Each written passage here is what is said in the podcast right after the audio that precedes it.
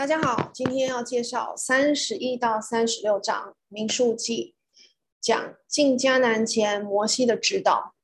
三十一章讲的是他们报复米甸人，三十二章讲两个支派半分河东地，三十三章是旷野的行程，最后的行程。然后三十四到三十六再讲迦南的境地。那最后的预备呢，就是在三十一到三十六章。预备什么呢？预备进迦南地。三十一到三十二章，他们成功的跨越了约旦河。三十一章讲他们击攻打米甸人，然后三十二章是分地业。三十三章一到四十九节是游荡的总结。三十三章五十节到三十六章十三节讲的是迦南四境之地。分地业是三十三章五十节到三十四章二十节，然后立位人的诚意是用三十五章的篇幅去介绍的。那众女儿呢的分地的一些规定呢，记载在三十六章。现在我们就进入第三十一章米甸人的灭亡，还记得吗？之前我们讲到呢，呃。米甸人他们在石亭的时候用巴力比尔哦，就是他们拜的这个假神来引诱以色列的子民行奸淫和拜偶像，就使他们堕落。记载在民数记二十五章啊，在二十五章第三节告诉我们，以色列人与巴力比尔联合，耶和华的怒气就向以色列人发作。巴力比尔呢，是摩押人在比尔山上所崇拜的神奇啊。那以色列人居住在石亭的时候呢，就因为呢跟他们一样拜偶像，神就因此降下瘟疫，杀死了两万四千人，记载在民数记二十五章第九节。那这个石亭这个地啊，可能也被称为呢以色列人敬拜巴力比尔之地，然后与尼波山附近的伯比尔可能是同为一地。哦，尼波山附近，尼波山就是最后摩西所在的这个地点，他就在尼波山上死去嘛。遥望这个应许地，那他他的北方有一个地方叫伯比尔，可能这就是石亭的位置啊。那也是呢，呃，米甸人呢引诱以色列人拜偶像跟行淫之地。米甸人他其实是游牧民族，他的先祖是亚伯拉罕和他第二个妻子。基土拉所生的儿子，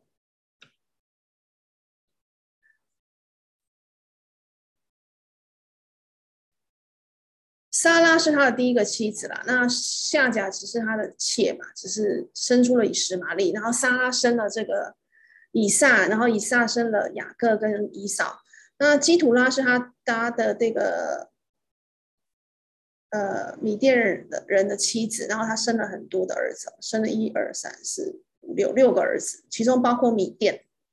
那米甸呢，他住在迦南地以南，成群结队的米甸人呢，常常从远方的家乡呢来到迦南地，主要呢是为了找可以放牧有羊群的地方。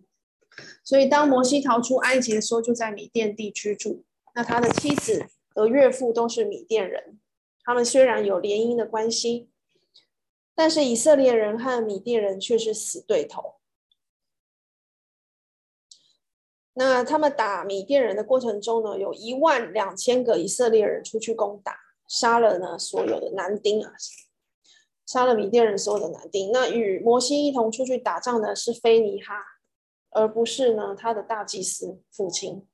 可能是因为呢，非尼哈杀了辛利和那个米甸的女人。使耶和华的怒气转消，所以这时候呢，他要带领永生神的军队，完成耶和华对米甸人的审判。第七节哦，在这个三十一章第七节的讲到所有的男丁，指的是所有的米甸士兵，而不是所有活着的米甸人。因为呢，在基甸的日子啊，在士师记第六章，我们可以看到他们又再一次的成为以色列人的威胁。苏尔在第八节有讲到苏尔这个人，那苏尔大概就是呢，呃，在这个二十五章十五节被杀的这个米甸女人哥斯比的父父亲。那在这里呢，在这个战役中，他也被杀。那巴兰呢，在这个时候也被杀了哦，记载在这个三十一章啊的第八节啊，最后巴兰他也是呢，可能是呃没有从从来没有回家，或者是为了某些原因呢，返回米甸人那里。那原来住在阿拉伯半岛的西岸啊，米甸人原来住在那里。那可是呢，他就是因为要找放牧地。而来到了摩押，所以那时候摩押就有很多的米甸人。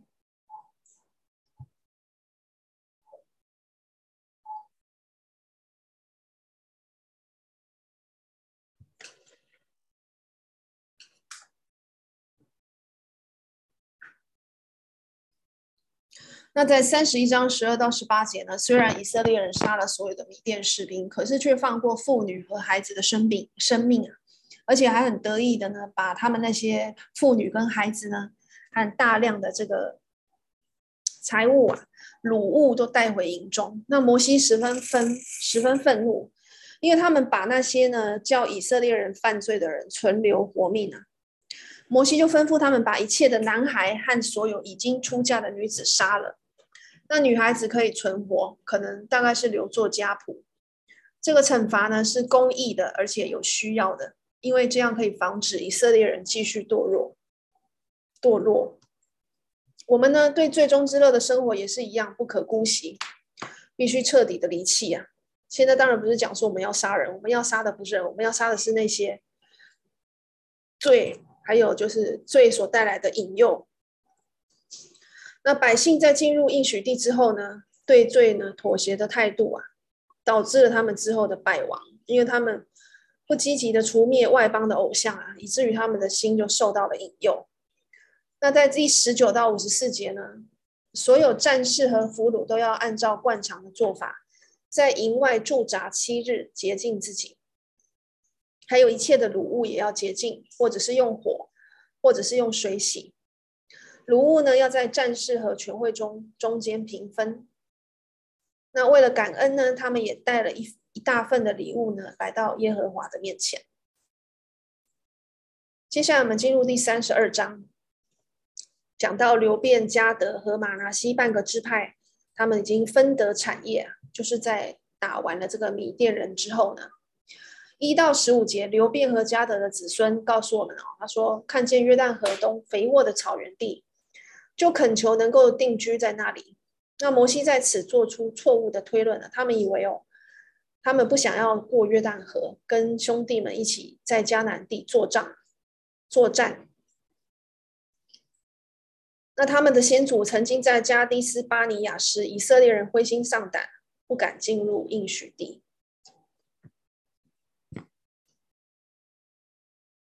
啊，就是指那十个探子，还有那些呃没有信心的那些支派啊，那些列祖啊，第一代的这个以色列民先祖。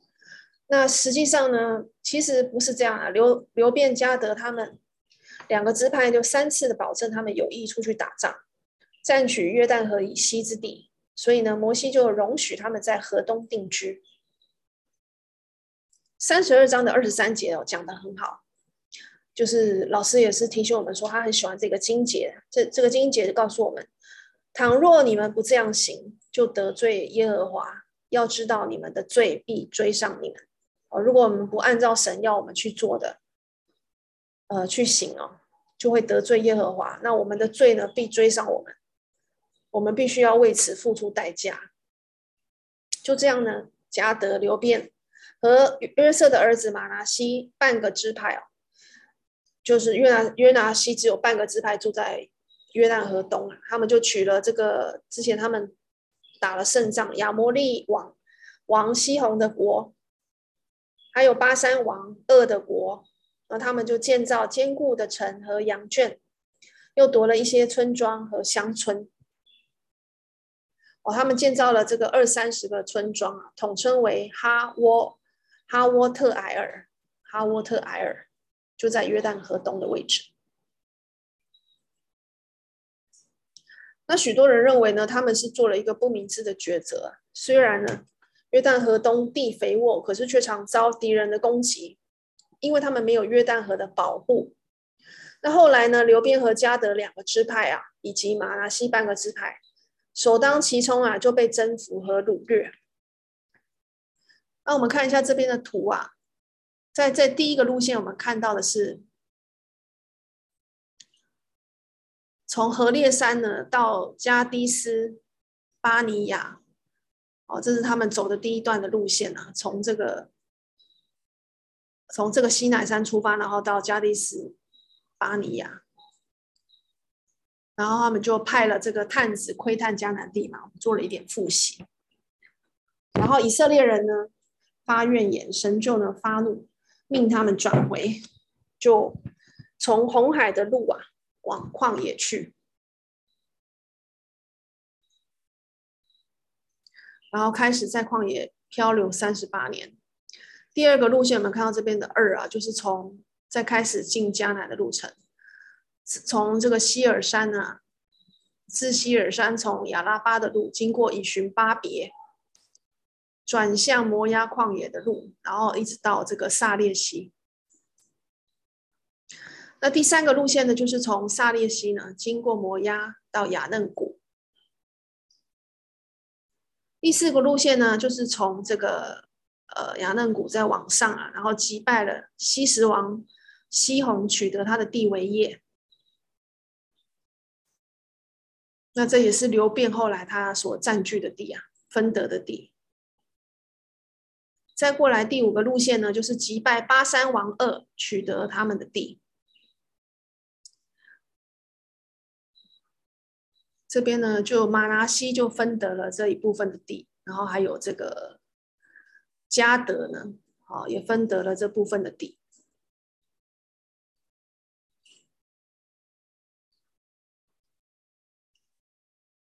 那虽然有人说他们做了不是明智的决定，但是另一方面来看呢，若没有以色列人定居在约旦河东，那他们要怎样处理这个地呢？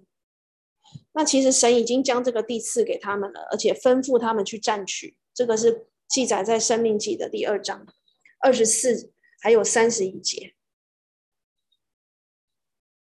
耶和华呢就对我说：“他说从此起手，我要将西宏和他的地交给你，你要得他的地为业。”所以这确实也是以色列人的这个产业。那在《生命记》二章呢？九节跟十九节分别，我们之后会看到哦，耶和华有吩咐他们说，不可以扰害摩押人，然后呢，也不可以呢扰害亚门人之地啊。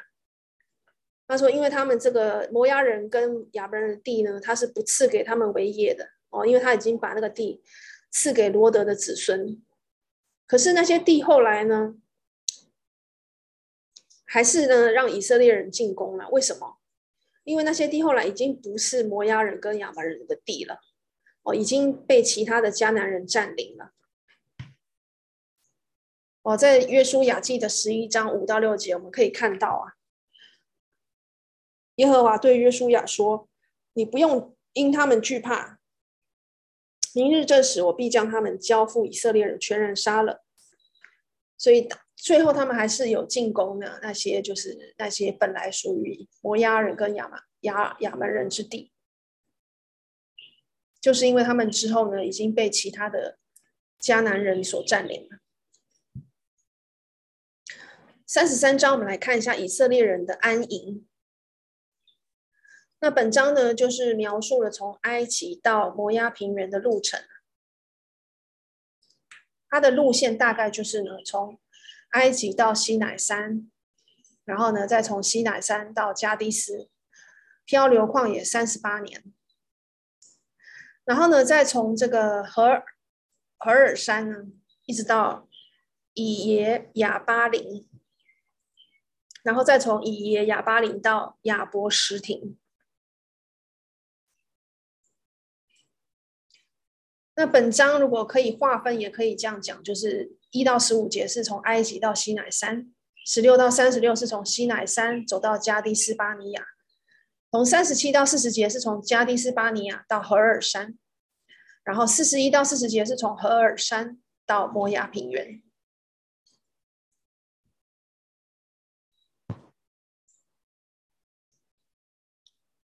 那三十三章五十到五十六节呢？神给进入迦南地的军队的命令是，要把迦南地的居民全然的灭绝。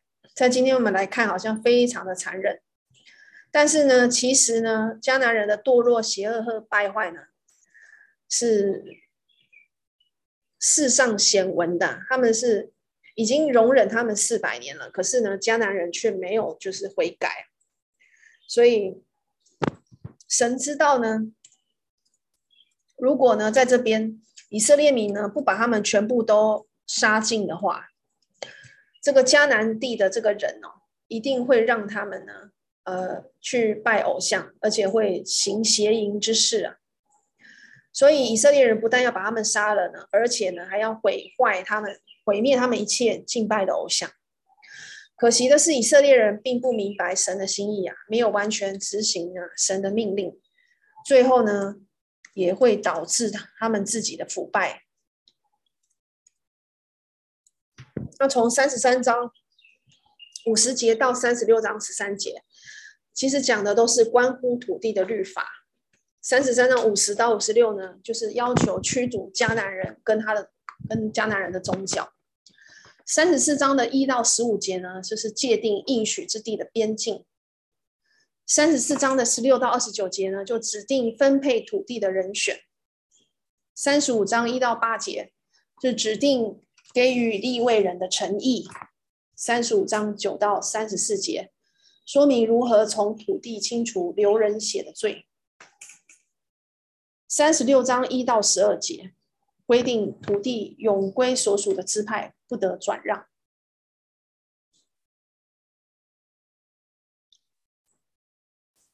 保罗在哥罗西书呢第三章第九到十节也告诉我们要脱去旧人的行为，穿上新人，在知识上渐渐更新，正如神的形象。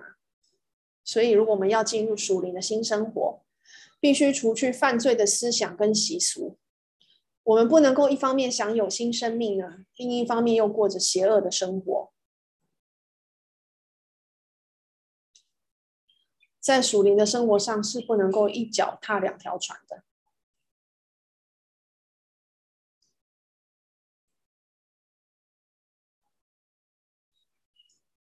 那我们稍稍的复习一下，我们从以色列民出埃及哦的那个。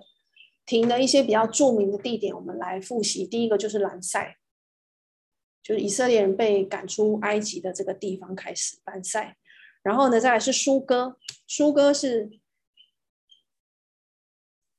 从这个地方开始哦。他们离开了这个舒哥之后呢，神就在白天哦，给他们在云云柱中呢，晚间就在火柱中啊，跟他们一起同行。然后到了比哈西路呢，就是以色列人要渡过红海的地方。马拉呢，就是他们抱怨水苦，所以主就医治了马拉的水。然后到达了以琳，以色列人就在这个以琳的十二股水泉旁扎营。训旷野，在这里呢，神降了马拿和鹌鹑给以色列人食用。到了利非定呢，以色列人就跟亚玛力人征战。然后到达了西西奈山，西奈山又叫何烈山或耶伯穆沙，在这里主启示了十诫。那在西奈旷野，以色列人就把会幕给建造好了，这在出埃及记二十五章到三十章。然后他们到达了旷野营，在这边七十位长老蒙召呢，来协助摩西管理人民。然后到了以寻加别，以色列人平安的通过以扫和亚门人的土地。然后到加低斯巴尼亚，在这里摩西派探子潜入应许地，可是以色列人却因为反叛呢，而不得进入应许地。加低斯有许多年呢，都是以色列人主要的营地所在。然后他们到了东旷野。以色列人呢，避免与以东人和摩押人发生冲突。然后到了亚嫩河，以色列人消灭了与之征战的亚摩利人。在尼波山，摩西看了应许地，然后做了他最后三次的讲道，就记载在《生命记》一章到三十二章。那最后在摩押平原，神告诉以色列人要划分土地，要把当地的居民赶出去，就是我们现在所在的民数记的三十三章五十到五十六节。约旦河。以色列人在干地以上通过约旦河，他们把从约旦河床上搬来的石头堆在吉甲附近，作为约旦河被分开的纪念碑。然后他们进入耶利哥，在这里，以色列的儿女攻下并且摧毁了该城。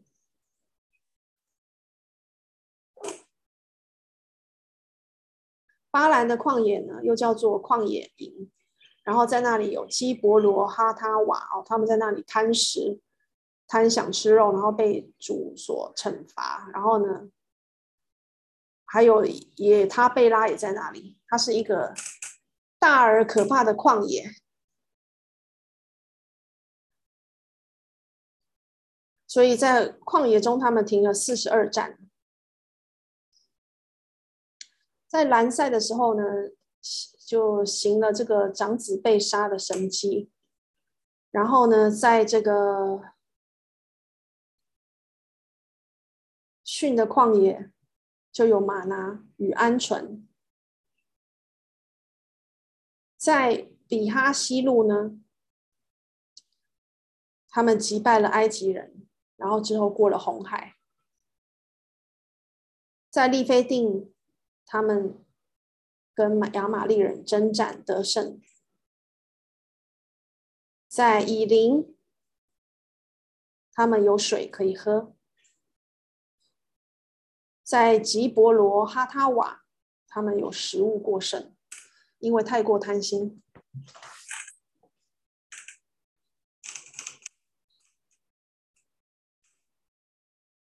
在红海。过了红海，米利暗呢，带着妇女呢，唱歌跳舞来颂赞感谢神。可是呢，在哈喜路呢，哦，在民数记的十二章，米利暗呢跟这个摩西争权啊，受到那个惩罚。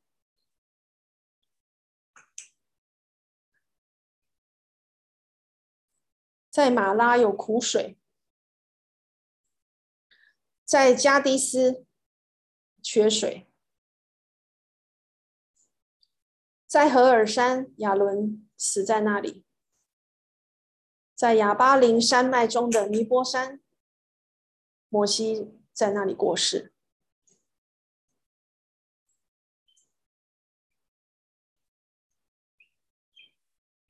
我们进入三十四章。应许地的疆界，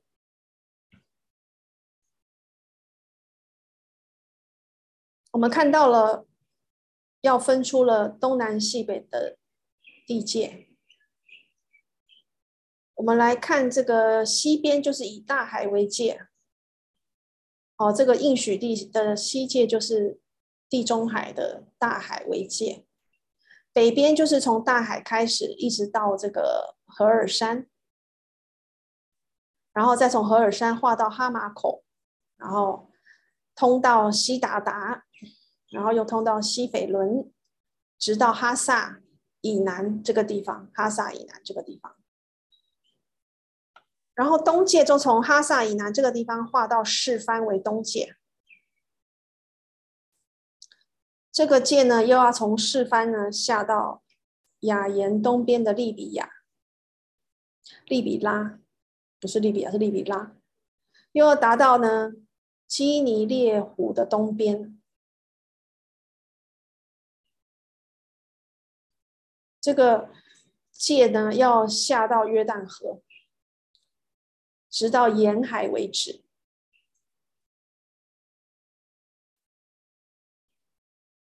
那南界呢，就是从沿海呢东头开始起，绕到雅克拉冰坡的南边，接连到寻，直通到加的斯，又通到哈萨雅达，连接到衙门，再从衙门转到埃及小河，直到遇到地中海为止，就是它的南界。这样就画出了应许地的这个地界。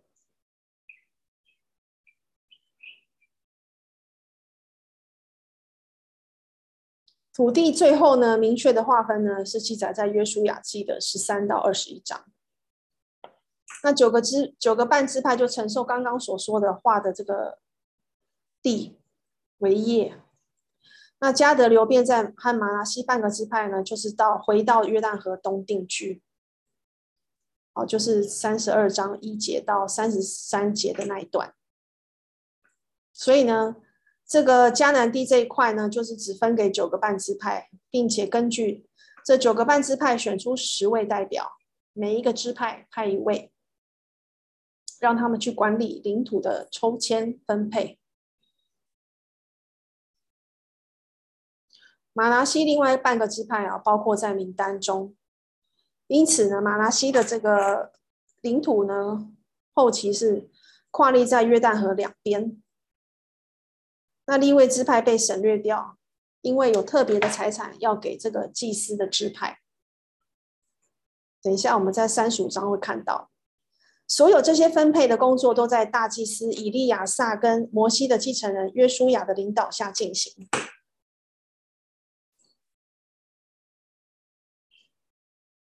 三十五章我们要看到利未人的城，以及逃城跟死刑。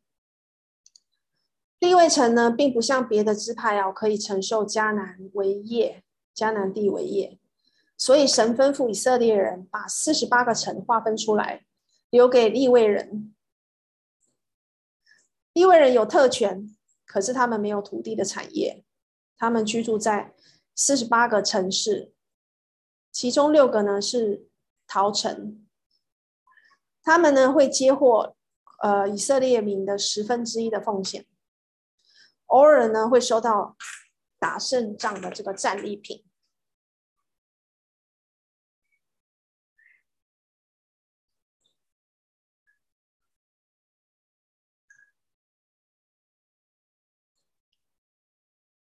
在创世纪的四十九章第七节告诉我们，神说：“我要把立位的人哦分散在雅各家，把他们散居在以色列，在这边就得到实现了。”这四十八个城呢，是散居在这个应许地当中，不是在同一块地。那四到五节的度量尺寸是很难理解的。我们等一下要看到，就是两千肘等等。但是我们清楚的知道哦，这些城的四周是郊野，可以牧养牛羊牲畜。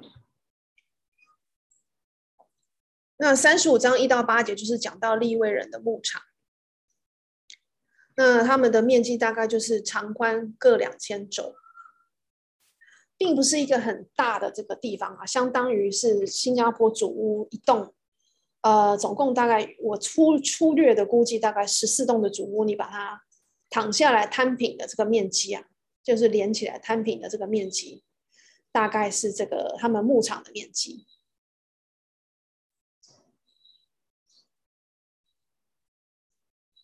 那三十五章六到三十四节讲的是逃城跟死刑。呃，六到八节告诉我们哦，各支派分给利未人的四十八座城中，要分作六座城作为逃城。意外杀人的可以逃往其中一座城，在那里安全的接受审讯。那些有广阔体土地的支派，要相应的捐出城给利未人。那分地比较少的，就不用捐出那么多的城。那逃城呢，在约旦河的东东边有戈兰，从北到南，戈兰、拉莫、比西；在约旦河的西边有基低斯，事件跟希伯伦。那哥兰呢，是呃从马拿西支派中哦设立的。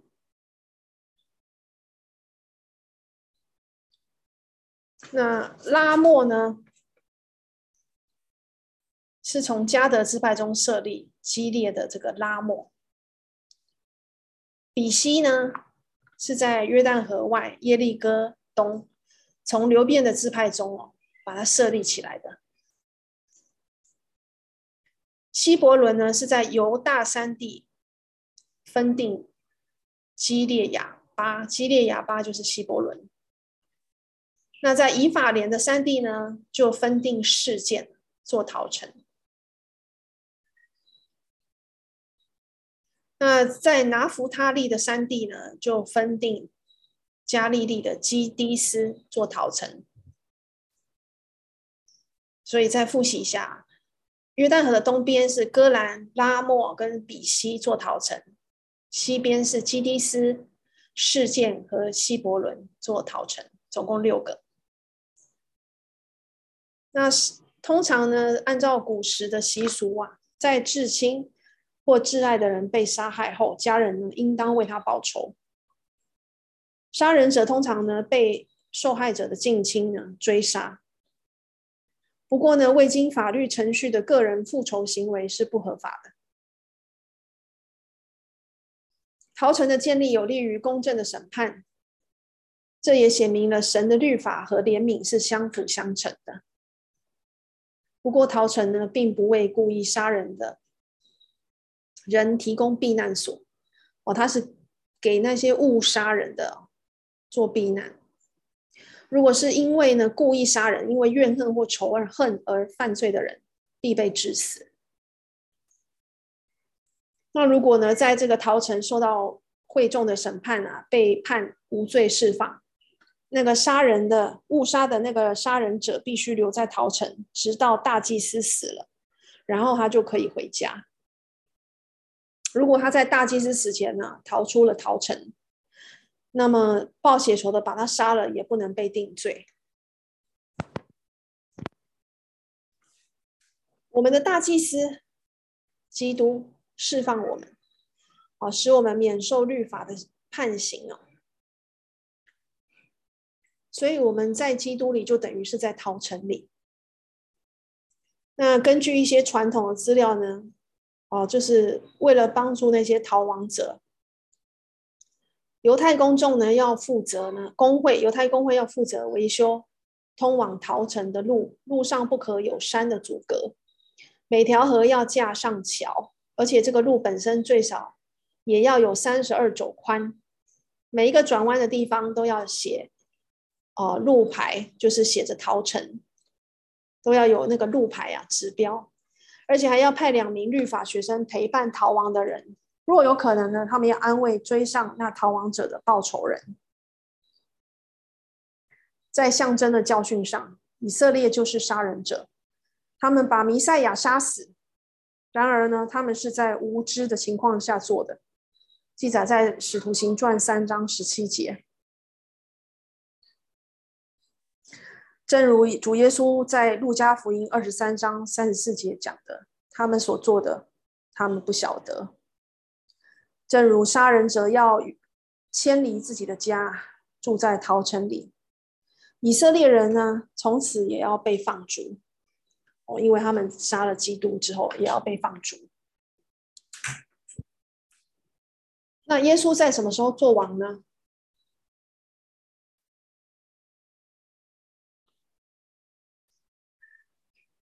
以色列民完全得回自己地业的时候啊，并不是在伟大的大祭司受死的时候，哦，因为基督永远不死啊，而是在基督来到作王的时候。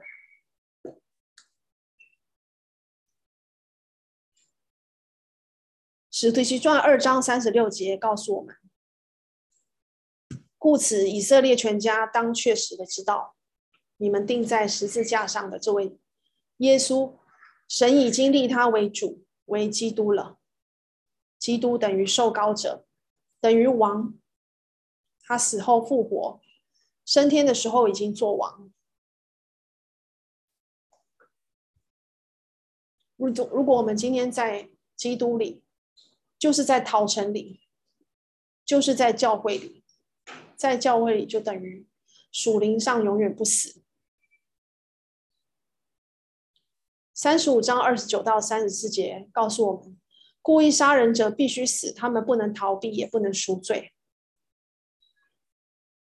律法禁止以金钱来赎命。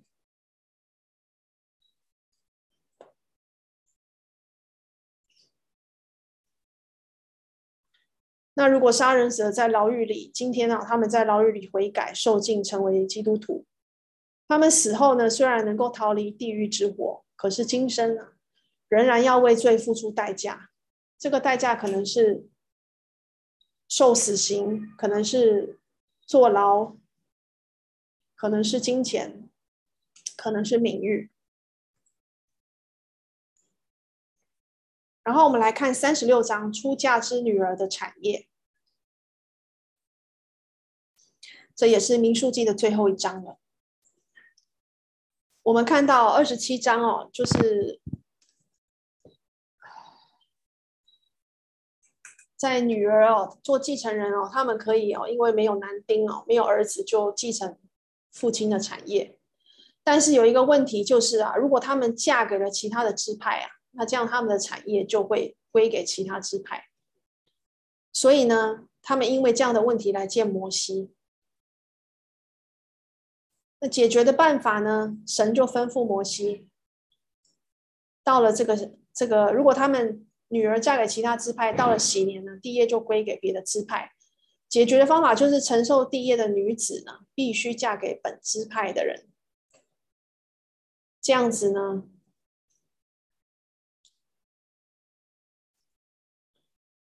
他们的地就不会呢流落到别的支派去。那这也是民数记故事的终点。民数记呢有很三件突出的事情。第一件就是我们看到一贯的邪恶和不幸的人心。第二件事情就是耶和华的圣洁和得其怜悯来做调和。耶和华是圣洁公义的，可是他也是有怜悯的。第三件突出的事就是神人摩西担任罪人和圣洁之神中间的调停者和求情者。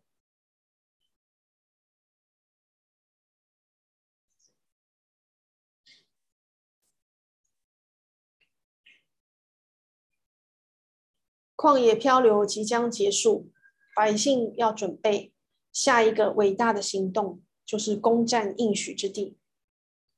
自民数记写成以来，人心未曾改变，神的圣洁怜悯也没有改变。